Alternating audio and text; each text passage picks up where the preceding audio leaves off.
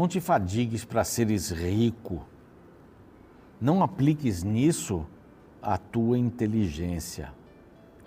Verso 4 do capítulo 23 de Provérbios. É um verso bem interessante, né? Desejo de riqueza. É, muita gente acha que isso é o que vale a vida. As viagens que faz, as roupas que tem, os carros, as casas, os lugares que visitou, né, as viagens.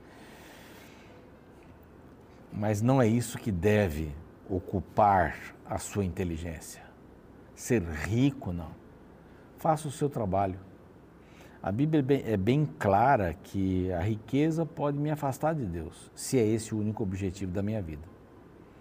Então, vamos trabalhar para termos nosso sustento. E há pessoas que conseguem juntar muito dinheiro e que esse dinheiro seja uma bênção, não só para elas, como para aquelas pessoas que estão ao seu redor. Eu já disse aqui que é muito solene quando alguém tem uma empresa e dá emprego para muita gente, né? Sabendo usar a riqueza é uma beleza, mas não te fadigues em seres rico, para seres rico, diz a Bíblia. Não perca o seu tempo. Se é esse o objetivo, é muita pobreza no coração e precisa ser transformado. Este é o programa Reavivados por Sua Palavra, aqui da TV Novo Tempo. Nós estudamos a Bíblia um capítulo a cada dia e já temos todos os capítulos gravados, até alguns mais de uma vez, lá no YouTube, nosso canal Reavivados por Sua Palavra NT. Então, se você quiser ver algum capítulo aí, qualquer um, está lá à sua disposição, tá bem? Nós estamos também, é, e se inscreva lá no nosso canal no YouTube. Apreciaríamos muito isso que você compartilhasse com seus amigos os programas. Estamos no Deezer no Spotify também, desde Gênesis até agora, estão gravados os áudios. Estamos no NT Play, Play é, lá outros conteúdos também maravilhosos que você pode acompanhar. E a Rede Novo Tempo tem a alegria de contar com vários apoiadores. É? Nossas mídias sociais, cursos bíblicos, programas de TV, as emissoras, né? de rádio também os Anjos da Esperança têm apoiado muito o nosso trabalho aqui. E é uma gratidão profunda, ou vai uma gratidão profunda no nosso coração. Se você quiser se tornar um anjo da esperança e pregar o Evangelho através do Novo Tempo Português e Espanhol para todo mundo, estamos à disposição. Este WhatsApp vai levar você até isso. Suas perguntas, suas dúvidas sobre o assunto, esclarecimentos, você vai ter todos eles, tá bem? graças aos Anjos da Esperança, nós temos oportunidade de oferecer para você vários materiais, vários materiais, várias revistas com cursos bíblicos, ah, com as doutrinas principais da Bíblia, com profecias, eh, com aspectos da finança, finanças e família, ah, sentimentos, né, uma porção saúde. E chegou a vez da gente falar para os pais, através de uma revista. Essa revista Novo Tempo tem ah, seu conteúdo bíblico, não é? Castigo faz bem, a indisciplina, como lidar com a indisciplina, pais preparados, filhos de caráter. Muito legal isso daqui. Tenho certeza que você vai gostar bastante. Pode pedir para este outro WhatsApp aqui e vai chegar na sua casa pelo correio, tá bom? No próximo bloco, nós é? estamos, vamos para um rápido intervalo, nós vamos estudar o capítulo, o terceiro capítulo dessa discussão de Eliú, é a metade. São seis capítulos, onde ele traz toda a sua, uh, todo o seu conhecimento, algumas coisas boas, outras não muito boas, mas a gente está aprendendo bastante aí, tá bom? Então não sai daí, a gente volta já já.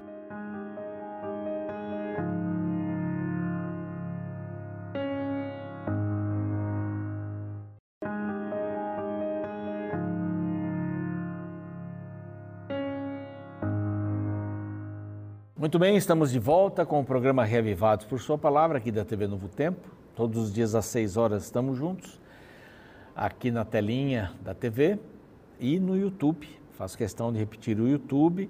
Nós vamos chegar logo a meio milhão de inscritos no nosso canal Reavivados por Sua Palavra NT.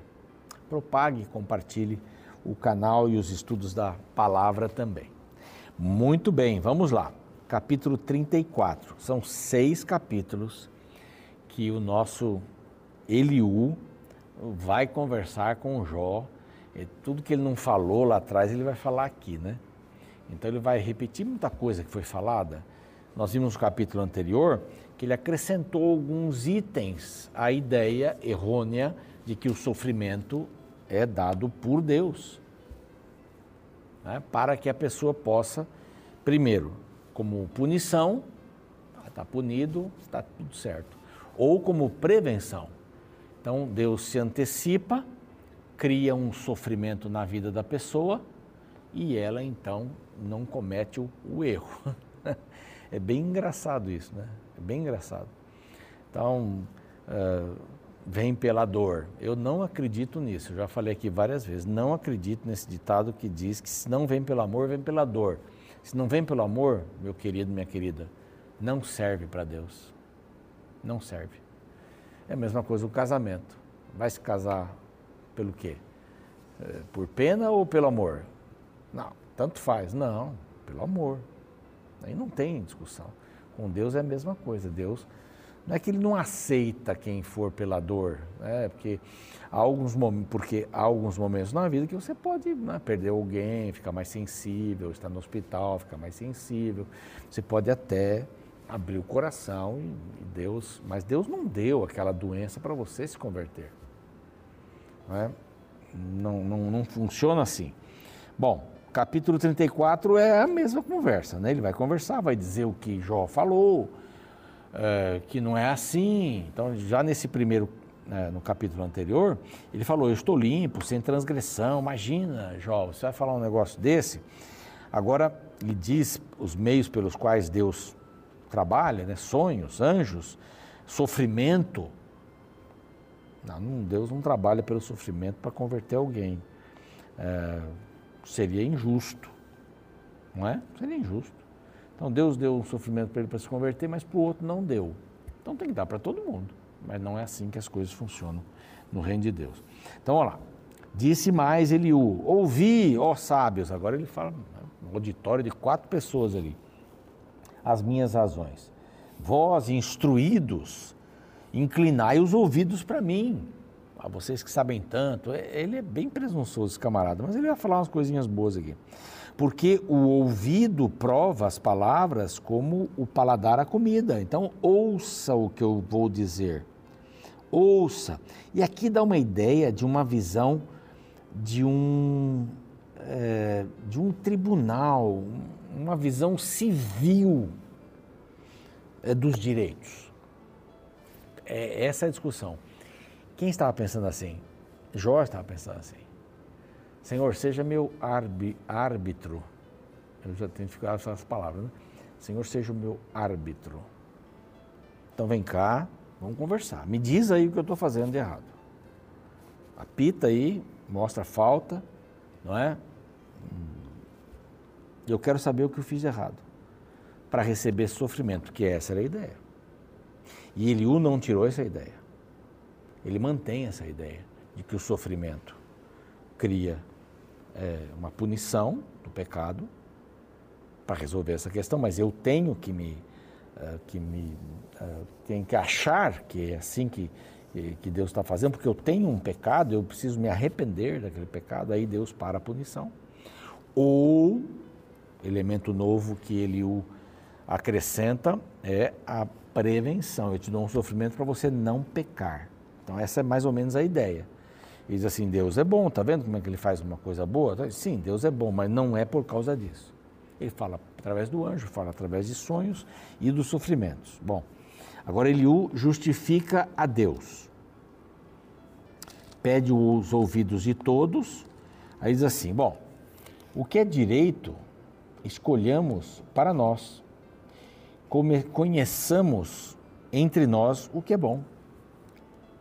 Porque Jó disse, olha, Jó estava errado e falou o seguinte: sou justo e Deus tirou o meu direito. Aqui é a ideia de um, de um direito civil.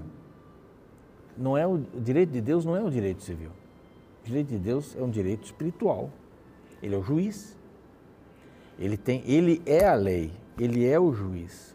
Ele é aquele que estende o braço, que redime, inclusive ele fala de, de resgate aqui no capítulo anterior. Deus é assim, ele redime, ele vai atrás. Não é um estilo de um juiz da corte. O juiz da corte ouve um lado, ouve outro lado, tem as testemunhas, falam, tem ali a, a, os jurados, né? Às vezes tem jurados, então depois ele dá o veredito pelo que os jurados falaram, pelo que as testemunhas, porque um lado, defesa, promotor, etc. Não funciona assim, não é, um, não é uma visão jurídica correta nos detalhes, né? Assim, eu digo correta é nos detalhes. Deus tem um outro jeito. Ele é o juiz, mas ele também é o resgatador, olha só. Ele deu, pela sua misericórdia e graça, oportunidade para a salvação certo? Mas ele não tira as consequências, isso ele não tira. E não podemos entender que consequências são iguais ou a consequência é igual à punição, sofrimento. Não. Consequência é consequência. Roubou, tal, mentiu lá na frente, vão dizer, ah, mentiroso, não serve para esse emprego, roubou, olha, tem que devolver, vai ser preso. É isso. As consequências Deus não tira mas Ele está do nosso lado, sempre. Aí, Jó, você diz: Eu sou justo, Deus tirou o meu direito, apesar do meu direito, sou tipo, sou tido por mentiroso, a minha ferida é incurável, sem que haja, verso 6, pecado em mim. O que, que está falando, Jó? Você está pervertendo. Como você não tem pecado, você tem sofrimento. E se tem sofrimento, tem pecado. É a famosa frase que eu já disse aqui. O que, que eu fiz para merecer isso? O que, que eu fiz? Então, o castigo vem por causa de um pecado cometido. Não, a consequência vem por causa de um erro. Mas o castigo de Deus, Deus está me castigando para aprender uma lição. Não é assim. É consequência, é diferente. E ele vai aqui, né? No verso 10, ele estabelece uma coisa bem interessante. O verso 10 ele diz aqui, deixa eu ver aqui um outro verso que eu queria ler, mas não vai estar aqui, depois eu procuro. Mas o verso 10, ele diz assim: Pelo que vós, homens sensatos, escutai-me. Longe de Deus o praticará ele perversidade, e do Todo-Poderoso de cometer injustiça. Então aqui ele faz uma declaração: Deus é justo, está certo. Lá atrás ele falou: Deus é bondoso, está certo. Aqui ele vem dizer: Deus é justo está certo também. Só que há pequenos detalhes aí quando ele vai explicar isso. Se Deus é justo, se Deus é injusto, então ele não é Deus. Ele está dizendo aqui, pois retribui ao homem segundo as suas obras. Então ele é justo. E faz com que cada um toque segundo o seu caminho. Na verdade, Deus não procede maliciosamente, está certo também. Então, Deus é justo, se ele pratica um ato de injustiça, ele não é mais Deus. Então, isso não, não existe. Não vai praticar um ato de justiça. Tá? Deus não faz nada errado. Ele já está explicando aqui. Deus não procede maliciosamente, está certo. Nem o Todo-Poderoso perverte o juízo, também está certo. Deus é soberano. E ele, ele não é soberano momentaneamente, ele é soberano sempre, sobre tudo. Ele vai explicar a partir do capítulo 38 para Jó e para todos nós. E ele pergunta: onde é que você estava, Jó, quando eu coloquei os limites do mar? Deus é soberano. Todas as coisas. Então Deus é justo. Se Deus pratica injustiça, ele não é Deus. Então Deus não faz nada errado porque ele é justo. Está aí. Está muito bem aqui. Eliú está indo bem. Está indo bem. Se Deus pensasse apenas em si, verso 14, e para si recolhesse o seu espírito e o seu sopro, sopro da vida, toda a carne juntamente expiraria e o homem voltaria para o pó. Tá certo o conceito dele aqui também. Se Deus fosse assim tempestuoso, né? É, se ele pensasse só em si mesmo, ele deixaria de ser Deus. Então Deus não pensa só em si mesmo. Alguns dizem assim, não, mas por que tem que adorar só a Deus? Ele só pensa nele? Não. Ele é o Criador. Então não tem uma outra pessoa para a gente adorar. Foi ele quem criou. Eu não vou adorar um outro ser igual a mim. Somente Deus, então. Eliú está certo aqui, é o que eu estava falando. Algumas coisas dele são muito interessantes. Né? Ele diz que Deus é justo, que Deus, se fosse injusto, não seria Deus, que Deus não faz nada errado, ele não age maliciosamente. Ele diz aqui no final do verso 12 que ele não perverte o juízo. Então ele é justo, continua sendo justo. Ele é soberano. Quem lhe entregou o governo da terra? Aí ele perguntando para Jó, né? Quem lhe confiou o universo? Você não tem nada disso. Mas Deus não é egoísta, não pensa só em si. Senão ele tiraria o sopro de vida, que é o ruá, que é o fôlego da vida, e todos morreriam. Na hora, morreriam. O verso 16 assim: Se, pois, há em ti entendimento, ouve isso, inclina os teus ouvidos ao som das minhas palavras. Acaso governaria o que aborrece o direito? Não, Deus é justo. E quererás tu condenar aquele que é justo e poderoso? Você vai dizer para o rei que ele é vil? Aos príncipes que são perversos?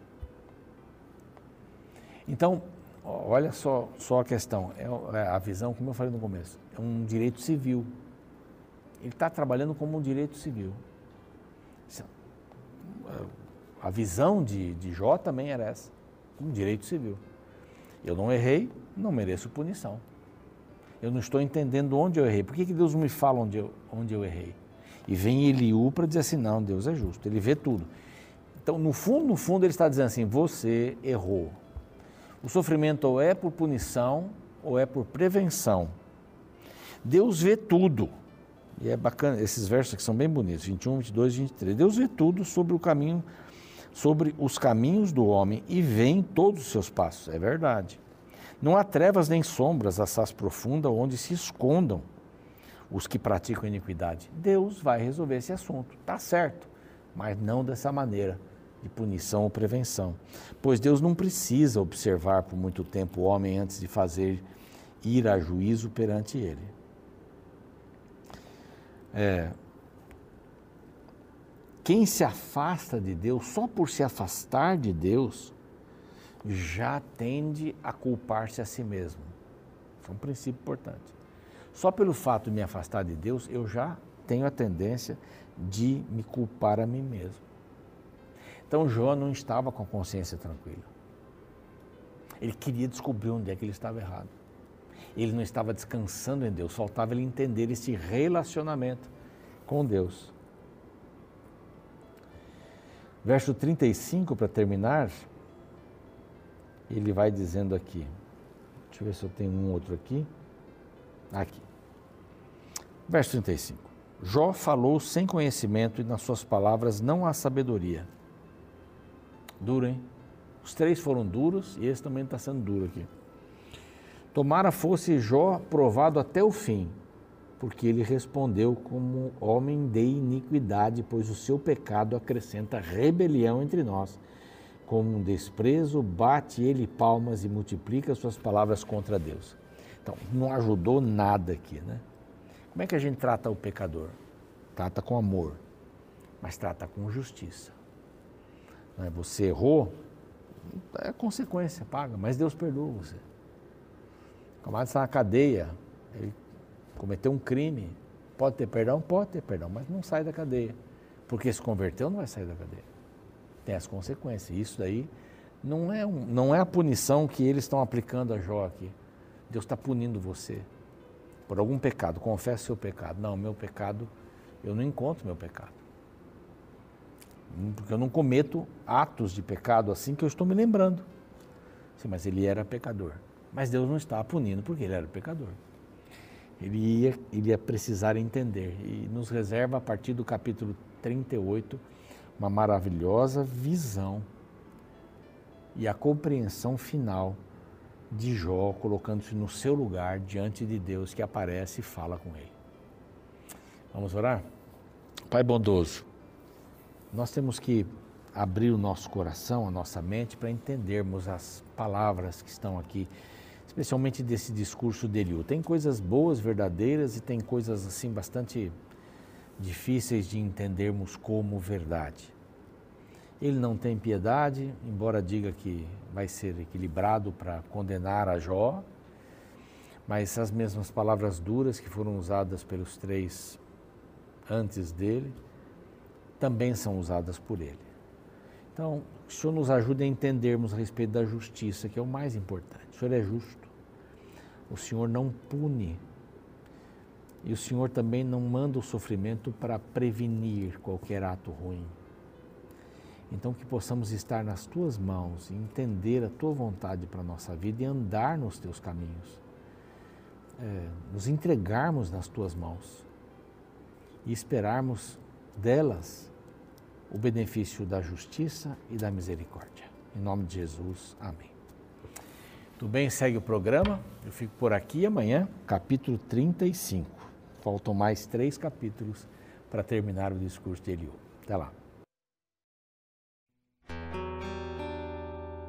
Existem páginas extremamente tristes relatando o período da escravidão.